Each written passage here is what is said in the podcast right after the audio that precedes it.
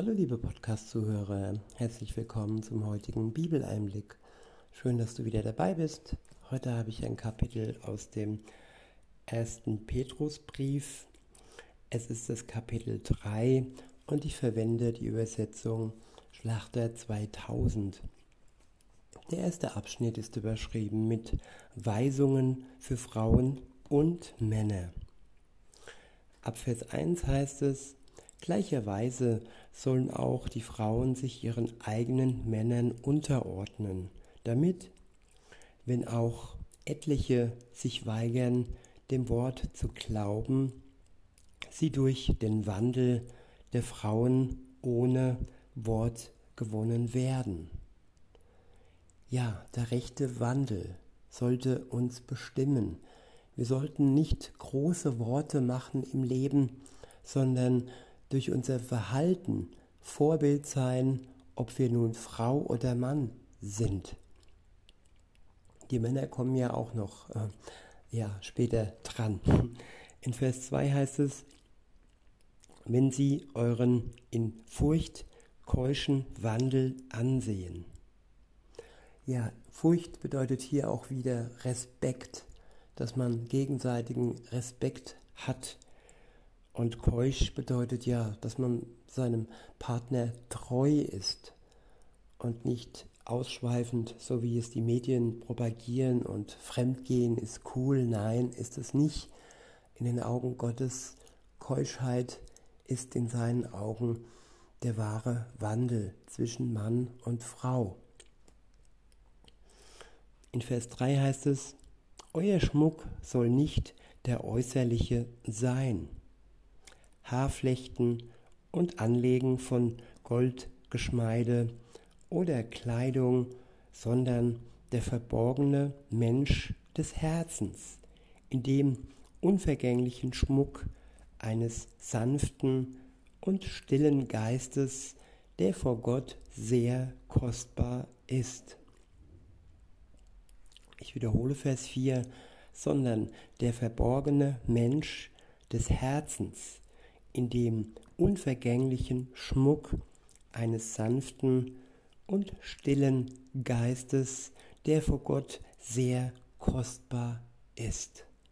Ja, ein sanfter und stiller Geist. Dieses Wesen, das im Inneren in jede Frau hineingelegt wurde von Gott, sozusagen in ihre Gene hineingelegt wurde, dies sollte jede Frau nach außen bringen und ihrer Bestimmung nach sanft eines sanften und stillen Geistes werden.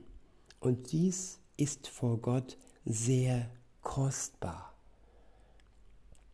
In Vers 5 heißt es, denn so haben sich einst auch die heiligen Frauen geschmückt, die ihre Hoffnung auf Gott setzten und sich ihren Männern unterordneten. Ja, und unterordnen heißt hier, wie gesagt, nicht, dass äh, sich Frauen ihren Männern versklaven und sie von ihnen misshandelt werden äh, sollen. Nein, sie sollen schon einen respektvollen Umgang erwarten können. Das werden wir auch gleich noch lesen, was Gott von den Männern erwartet. Aber unterordnen heißt einfach ihr sanftmütiges und stilles Wesen ja zu zeigen und zuzulassen und nicht streitsüchtig, was das Gegenteil angeht und egoistisch, sondern Hingabe auf beiden Seiten. Es geht immer um zwei Seiten. Die eine Seite ist nicht mehr beauftragt, es sind immer beide Seiten. In Vers 6 heißt es, wie Sarah, dem Abraham gehorchte und ihn Herr nannte, deren Töchter seid ihr geworden, wenn ihr Gutes tut und euch keinerlei Furcht einjagen lasst. Ja, furchtlose Frauen. Das zeigt auch, dass sie nicht zittern müssen und auch nicht vor ihren Ehemännern. sollten sie sich keine Furcht einjagen lassen. Das ist der Wille Gottes. Ein furchtloses Leben, eine furchtlose Beziehung, das ist ein wahres äh, Miteinander. In Vers 7 heißt es, jetzt geht es um die Männer, ihr Männer sollt gleichermaßen einsichtig mit eurer Frau als dem schwächeren Gefäß zusammenleben und ihr Ehre erweisen, weil ihr ja gemeinsam Erben der Gnade des Lebens seid, damit euer Gebet, eure Gebete nicht verhindert werden. Ich wiederhole, ihr Männer sollt gleichermaßen einsichtig mit euren Frauen als dem schwächeren Gefäß zusammenleben, ja, als dem schwächeren Gefäß. Heutzutage in der Welt bedeutet Schwachheit äh, etwas Negatives. Aber das ist hier in keinster Weise gemeint. Wir, wir lesen sehr oft in der Bibel, dass Gott das Schwache liebt. Und auch jeder Ehemann sollte seine Ehefrau lieben, gerade weil sie sich hingibt und gerade weil sie sich auch schwach gibt, sich anlehnt und Vertrauen fasst. Und wer diese in Gänsefüßchen Schwachheit, die eigentlich keine Schwachheit ist, ausnutzt und seine körperliche oder auch äh, geistige Stärke äh, dazu nutzt, um die Frau zu unterdrücken, um ihr zu schaden, das ist in keinster Weise im Wille Gottes und das wird auch ja vorm Strafgericht Gottes bei jedem Mann bestraft werden. Das ist gewiss.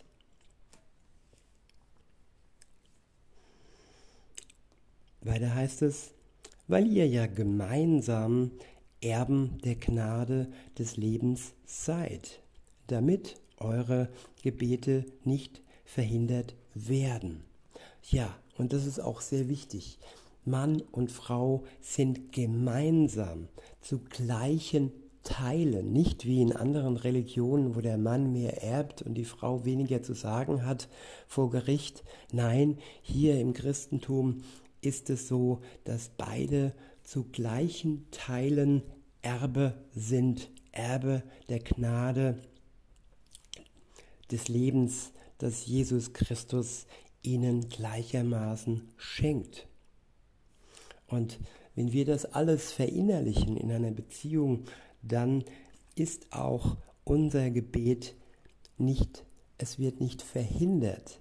Unsere Sünde steht uns also nicht im Weg. Und hier im speziellen Falle die Sünde des schlechten Umgangs gegenüber seines Partners. Oder man kann zusammenfassen, die Sünde des lieblosen Umgangs, des ungnädigen und ja, was in vielen Beziehungen und Ehen so vorgeht, das ist oftmals brutal.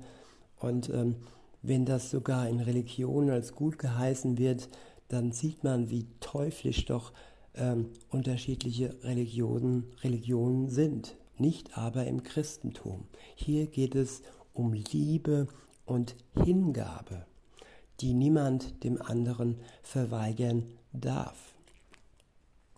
Der nächste Abschnitt ist überschrieben mit geistliche Haltung inmitten von Bedrängnissen und Verfolgungen.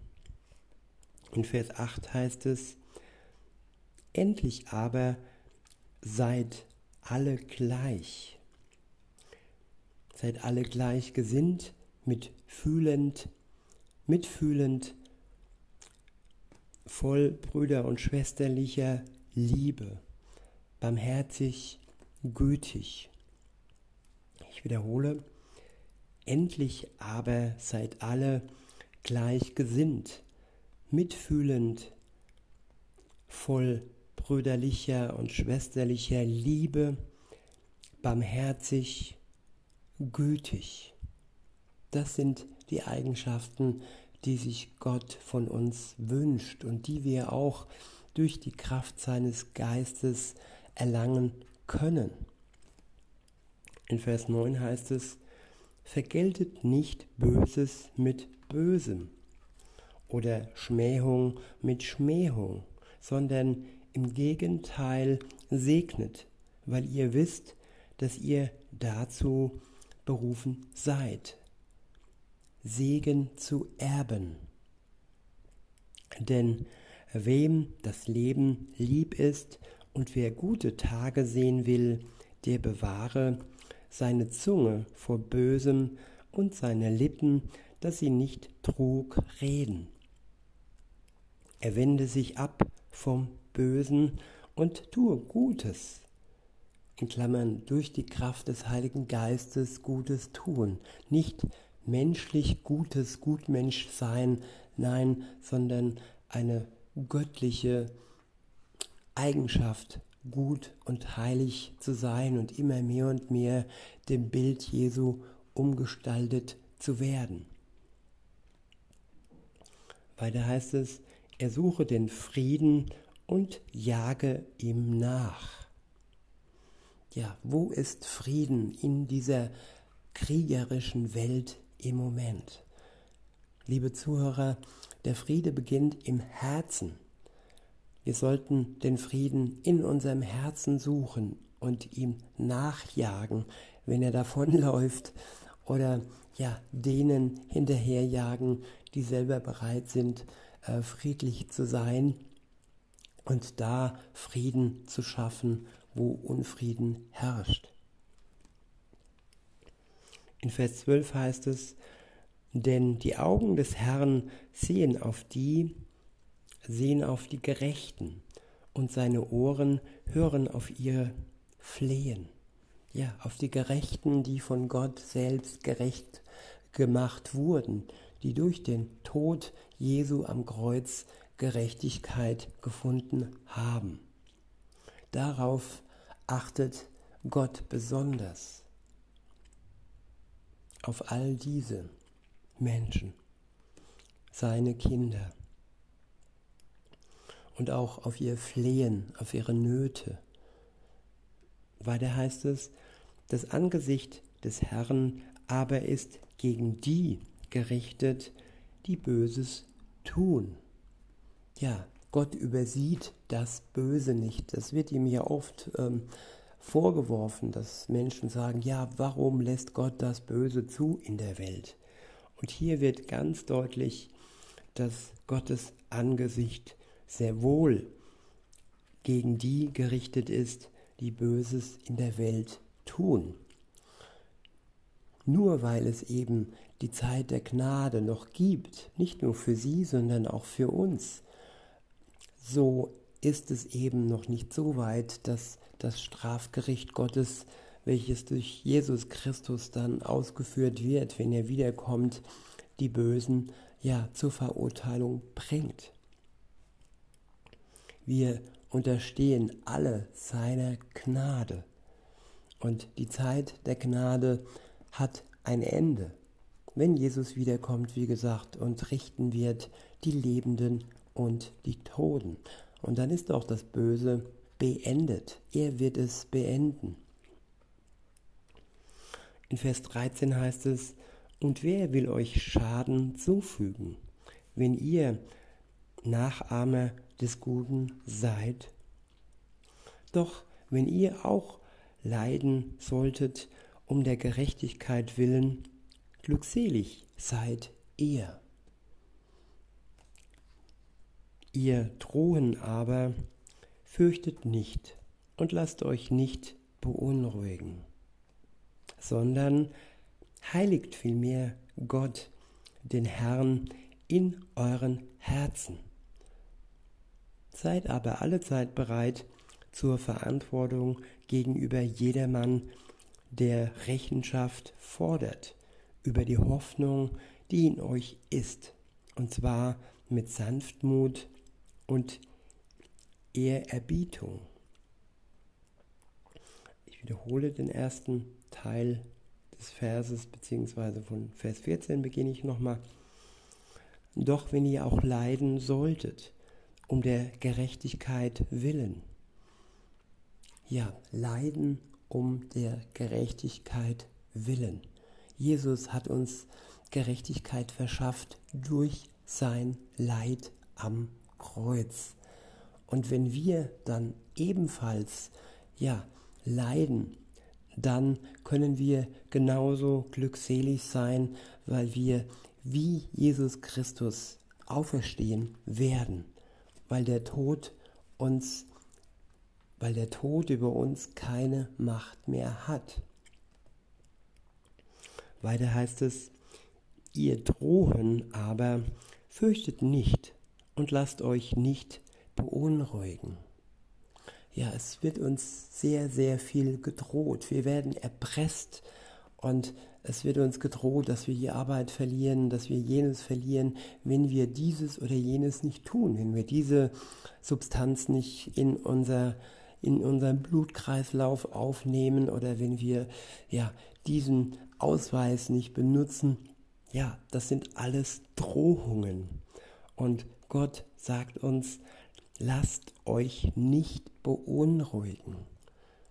Wir dürfen auf Gott vertrauen und wir müssen uns nicht erpressen lassen. In Vers 15 heißt es, sondern heiligt vielmehr Gott, den Herrn, in euren Herzen.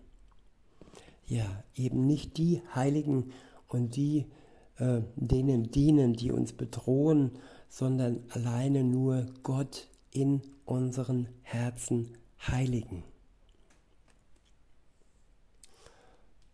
Weiter heißt es, seid aber alle Zeit bereit zur Verantwortung gegenüber jedermann.